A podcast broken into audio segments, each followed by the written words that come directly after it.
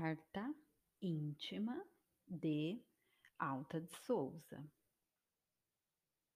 Escuta, meu irmão, pelo caminho da miséria terrestre há muitas dores, muito fel, muita sombra, muito espinho entre falsos prazeres tentadores.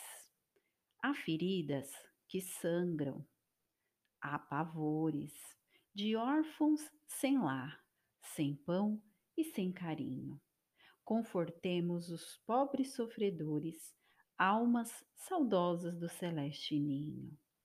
Jesus há de sorrir com teu sorriso quando faças no mundo o bem preciso, pelo que sofre em desesperação.